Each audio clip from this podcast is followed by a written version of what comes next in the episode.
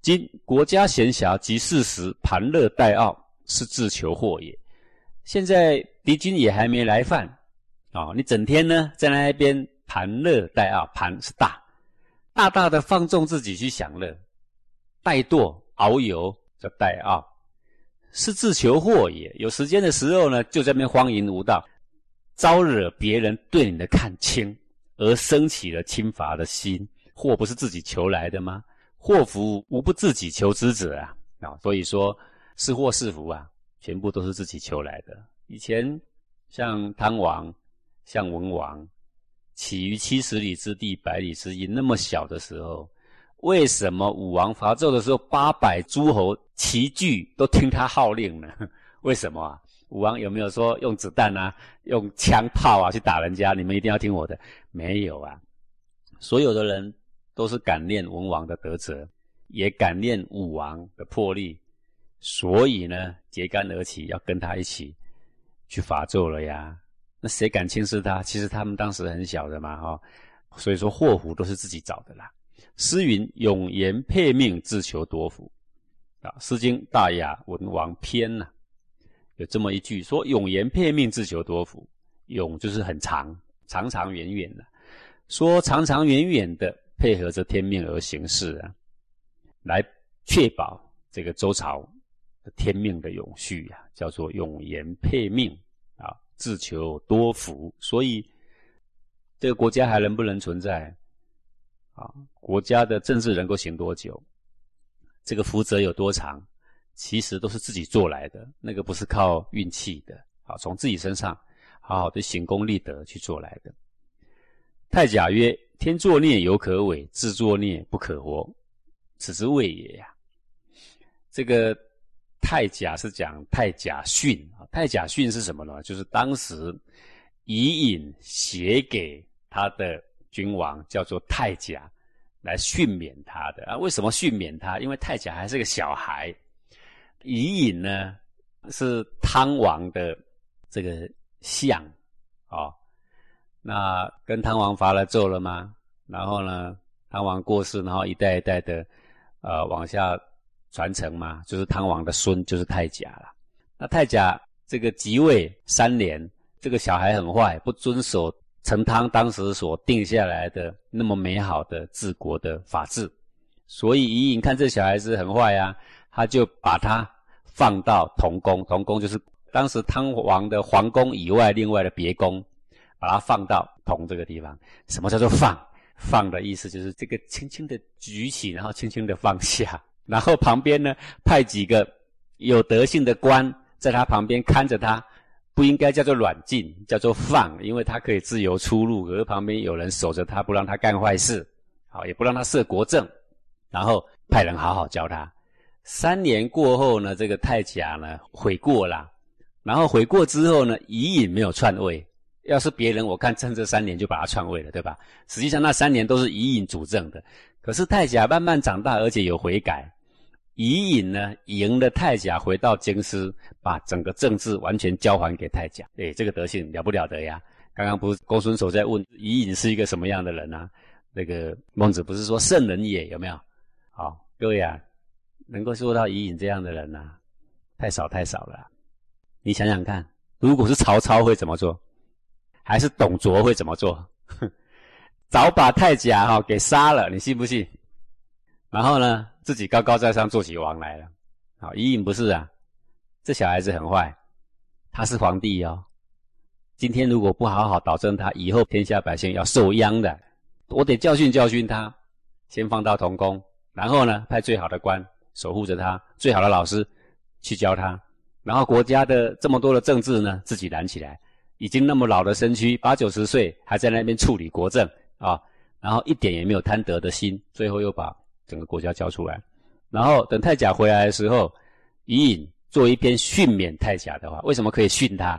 因为太甲很小，伊尹很老，可以说是国师了啊。太甲训里面有这么两句话：天作孽犹可伪，自作孽不可活啊。说天所降的祸殃。我们还可以修德来回避它，自己所做的祸殃，你是无法避免的，好，准死无疑的，叫做不可活啊！就在说这个意思，什么意思？就是说国家要兴盛不兴盛，人家要不要看得起你，都是自己做的。好，你应该防患于未然，在这个时候天还未下雨，真的敌军还未大举入侵，你还有很多时间。为什么你盘乐待傲？你不好好的修明正行？为什么你不好好的去修你的德性？说仁者无敌呀，要霸必须等大国，行仁行王政不必等大国。意思就是说，你虽然这么脆弱，你这么小，你国家这么弱，你还在那边盘乐待傲。唯一可以救你的是哪一条路啊？王道，王道不必等很大，小小的就可以做。你为什么不做呢？啊，然后呢，我们就回到前面的君王会告诉你说：寡人有疾，哎，你有什么疾呀？寡人好色，寡人好货，有没有？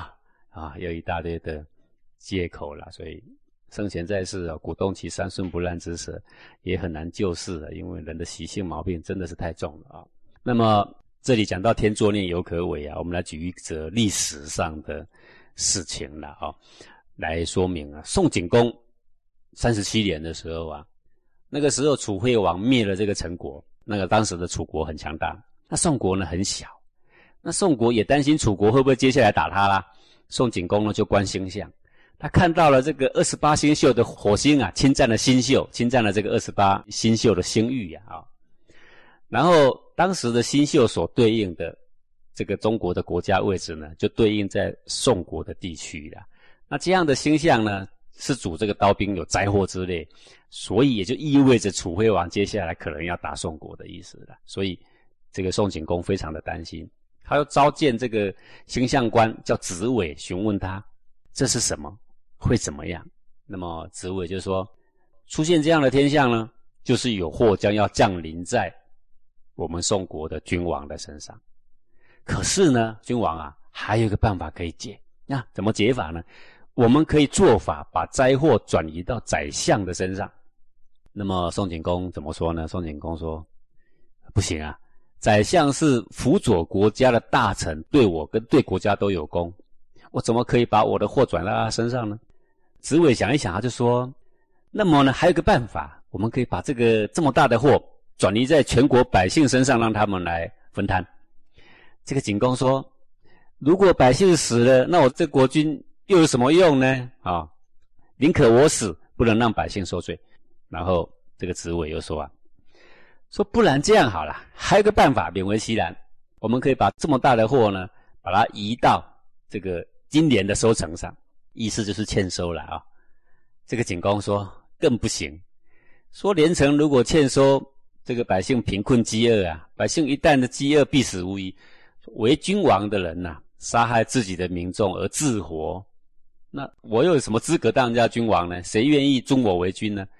说算了，我也不要找替死鬼，我不应该如此。你不要再说了啊！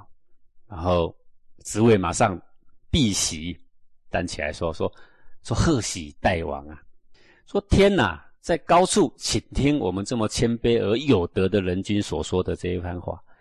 国君，您刚刚说出了三次的智德，做出三次的智德，说我想天必然赏赐给君王福禄。我认为火星所在的位置该会移动啊。然后隔一天，子伟再占星象，火星呢一个晚上呢移动了三度，就是好像用跳舞的一样跳走了。离开了宋国的区域，这个呢就在历史上呢传为美谈。当然，从你现在的角度来说，你会认为，哎呀，什么火星在哪一宿会有什么灾呀？那个根本就是迷信胡扯。哎，话别说太早，懂的时候就说，不懂的也别说人家胡扯，你就存疑也就可以了。说我不懂，至于那有没有道理呢？我不能评论。哎，我就说你算是有德性了。你不懂，你斩钉截铁的，然后不屑的眼神，你在评论谁呀？那么也不代表说我说啊这些江湖术士所说这些都对，我不是这个意思。但是我们回到主轴上，主轴的意思就是说，宋景公竟然是一个这样有德性的人，说他的祸杀身之祸转移到宰相身上，他不要。哎，几个人做得到？很少吧？不然说转移给全国百姓也不行，说转移给今年的收成他也不要，说就我担吧。生死由命，富贵在天。好，各位有这个魄力的有几个？很少吧。然后呢，这个祸殃竟然被他避开，所以叫做天所做的孽，依然还是可以避开，只要修德就可以避开啊。那自作孽不可活啊！我举一个历史上的事情来说说啊。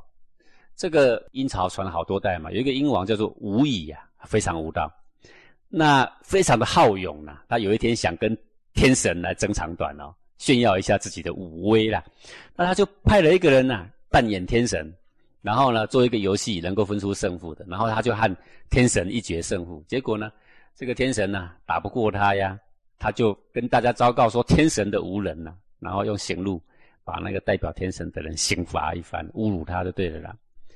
然后呢，一阵子之后呢，又令左右呢做那个皮革，做一个袋子，里面装满了血，把它吊在空中，然后自己拉着弓呢，往那个装着血的袋子一直射，射到把地流的都是血，然后他就跟群臣夸耀说：“你看天神有什么作用，都被我杀了啊！”就是这么耀武扬威的，对了。后来这个吴乙啊，到这个黄河渭水去打猎，去打猎打着好天气呢。然后打着打着，怎么忽然头上来了一朵乌云？乌云密布，雷电交加，啪一下来把他给击毙了。从他耀武扬威到击毙，无以在位，不过短短四年。啊，这叫做自作孽不可活了。好，类似世界上像这样自作孽不可活的人还很多了啊。所以这边是在告诉我们说，一切都是自己做的。那么虽然你在逆境之下。你国家这么小，你兵力这么弱，这么的逆境之下，有没有还有可为之处呢？有的，王道不需要很大的国家，现在就可以做。但是我们不做，那就好比我们转化成我们人生吧。我们不是君王，我们也不是诸侯，我们可能在逆境下，我们今天钱也很少，我们怎么样，地位也不如人，长相也不如人。各位，你可不可以修德啊？你有没有什么值得人家称道的？我们还可以做些什么，让人家不敢轻视我们的？不要说要佩服你呢，那好像是一个爱慕虚名之事，就人家不敢轻视你，你还可以修德呀，不是吗？啊，下一段，孟子曰：“尊贤使人，俊杰在位，天下之事皆悦而愿利于其朝矣呀。”说什么叫做仁政啊？啊，那么这个。孟子呢，就大略来说说嘛，因为这样说仁政呢，有点虚玄嘛，不知道从何着手嘛。孟子说：“尊贤使人，贤者让他在位，仁者让他在职，俊杰在位啊。这个才美出众叫做俊，才德一人可以当万人叫做杰，让那一些万人之选呢，个个都能够有表现的机会。天下之事皆悦而愿立于其朝矣。那么天底下有德性的人，有才干的人。”就知道你能够看得出谁有德性，谁有才干呐？你总要分别的出来吧？各位啊，如果你当一个公司的主管，你分别不出来谁有才干，谁没才干，不是很麻烦吗？你当一个国家的国君，你分别不出谁有德性，谁没德性，才干也分不出，德性也分不出，说他们都一样，我们都要公平啊啊！不然谁当官用抽签的好了，行吗？那不行的，一定要有一个，你不必很会做事。你也不必很会刺绣，也不必很会耕田。可是你当国君，你要会什么？你要会辨别谁贤谁能。如果你能够这样，你就无私就做得到。天下之事，有德性的人都愿意到你这个国家服务的呀。是产而不争，法而不产，则天下之商皆悦而愿长于其事矣呀。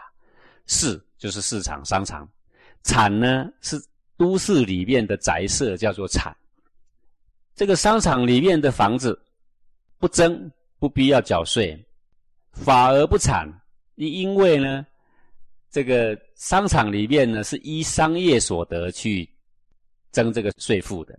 那既然我商人住在店里，住在街上，在你这个国家里面，我做生意你已经给我收税了，那么我住的房子呢，你要类比一般的人，房子是不收税的。好，所以法而不产，法大概就是十分之一的税法。则天下之商皆悦而愿长于其事矣。就说，那么天下的商人都知道你的税负对我们很公平，你不会一只羊剥好几层皮，所以商人都愿意到你的国家来啊。我就从齐国迁到鲁国去呀，因为鲁国他法而不产呐啊。官积而不争，则天下之旅皆悦而愿出于其路矣啊。说。在国家的边境设关卡，积而不争。积就是查气，查气有没有什么有目的的人呢？有罪人呐，啊，会伤害我们国家的人呐，进到我们国家来，只做这个事情，捡分子要一个关卡呢来查气他。但是呢，经过的人不征他的税，那么天下所有的旅客旅人都非常愿意进出你的国家，因为我进去不用缴税呀，他只是看我有没有对他国家有没有危险呐。那为什么会这样说？是因为当时国家只要设关卡，别的国家进来的都要缴税。耕者助而不税，则天下之龙皆悦而愿耕于其野矣呀。说种田的人呢，助而不税，助就是井田制度嘛啊，八家助耕中间的公田嘛。然后我自己种的那一块是我自己的，中间那一块呢，我们每次去种田，八家每天去上工下田的时候，第一个要先耕种中间的公田，中间的公田耕好了，我们各自回去耕自己的那一块田。也就是说，我们纳的税就是中间那一块了，那就是住，只缴这个中间的公田作为国家的税收，而我的个人收入的部分就不再另外征税，因为再征税的话，等于一只牛扒两层皮了嘛。如果是这样，就很公平，天下的农人都很喜欢到你的国家里面来做你的农夫啊。那可见得当时井田除了中间这一块要缴出来之外，自己所得那一份可能还要再缴一些的意思了啊。产无服礼之部，则天下之民皆悦而愿为之忙矣呀。这个忙就是人民的意思了。产刚刚讲过了，城市里面的房子就叫做产啊。产不是做商人的，产就有这个产的税，只缴屋税而无服礼之部。什么叫服礼之部啊？夫哈这边指的是怠惰的人。怎样叫怠惰的人呢？古代哈国家。给你一个房子，这个房子呢，旁边就要种桑树啊，种麻啦。如果给你这个房子，你旁边都不耕种，那表示你很怠惰。那很怠惰的人呢，我们就要来争一个夫礼之争。好，那个礼就是居住的意思，就是这个人很怠惰，叫做夫。那个夫就是一个很怠惰的人，他住的地方叫做礼，就是那个产呐，啊。既然我给你的房子，你旁边不耕种，表示你不努力，那么我就要再加你一个叫做怠惰的税，叫做夫礼之布。那个布就是钱，也就是税的意思。古代呢，呃，很古的时候，他那个钱是用一个布去剪的形状啊。所以夫礼之布就是怠惰的人，我就加他一个居住的地方的某一个部分的税，啊，叫做这夫礼之布，则。天下之民皆悦而愿为之忙矣啊！可见得就是当时的战国，那么有很多的假立名目来征很多税啦。这个孟子啊，想要建议这些诸侯放宽这些要求啦。那么人呢，他不种桑树，不种麻，那么只是个人有损伤而已嘛啊。他当然有能力，他愿意去种啊。如果他想要休息一下不种，你不要再另外征他税了。那么，如果你能够这样宽厚，天下的百姓呢，都很喜欢来当你的人民呢。信人行此无者，则邻国之民养之若父母矣呀。如果我相信你能够行这几样宽厚的政治，那么邻国的百姓啊，看着你这边就好像看着父母一样啊，内心非常的敬服跟非常的羡慕啊。率其子弟攻其父母，自生民以来未有人继者也呀。邻国的人看你就像父母一样，心生仰慕，渴望的不得了。那么他们家的国君率领这些对你仰慕的人来打你，可以成功吗？那不能成功，就好像率领儿子攻打父母一样，会成功吗？不会成功。意思就是说，就算邻国的霸权想攻打你，他不会成功的。为什么？因为就像带着你的儿子打你一样，永远不会成功的啦。从有生命以来就没有能够成功的啦。那个“计”就是成功的意思。如此，则无敌于天下。无敌于天下者，天利也。说能够这样行如此宽厚的政治，他在天下不论哪一个角落都没有他的敌人呐，叫做无敌于天下。无敌于天下不是我很行，你们都怕我吧？不是这个意思哈。能够行宽厚的政治，能够积德性如此，好，那么天下任何一个国家的人都不跟你为敌。无敌于天下者，天利也。到哪里都没有敌人的人，就是天的使者，叫天力。天帝就是天使的意思啦，天的使者，什么意思呢？天的使者就是可以代天来诛伐无道的意思，可以替天行道。然而不亡者谓之有也。说如果你能够做到这样，成为天下人的父母，不成王的，没有这回事啊。那这个可以举证的啊，当时的文王就是这样啊。好，这个文王那么多的国家轻服他嘛，自自然然来归服他嘛。如果当时的纣王说命令哪一个诸侯要去打文王，没有办法成功的啦。啊，你命令谁都没有用的啦。这个孟子讲这一段，不是空口说白话，不是唱高调，只是大家不做而已。确实，如果你的德性好好积好，真的发自内心成人成己，愿意发自内心去关怀别人、鼓励别人，去做对天下人类有益的事，而丝毫没有一己之私，啊，不讲利益，只讲义气，必定得了人心呐。而这个正是当时诸侯最欠缺的。所以很可惜，只要有一个人愿意照孟子这些话来做做看，三年五年，好好让孟子在旁边教导他，那我相信整个战国历史是要改写了。这个看起来像为诸侯说法，我们要拿来在我们身上用啊。我们应该怎么样在我们的身上养我们的德性？对人呢，应该要怎么样的宽厚仁慈啊？这个久而久之，祸福自招嘛啊，都是自己的德性言行所招感而来的嘛。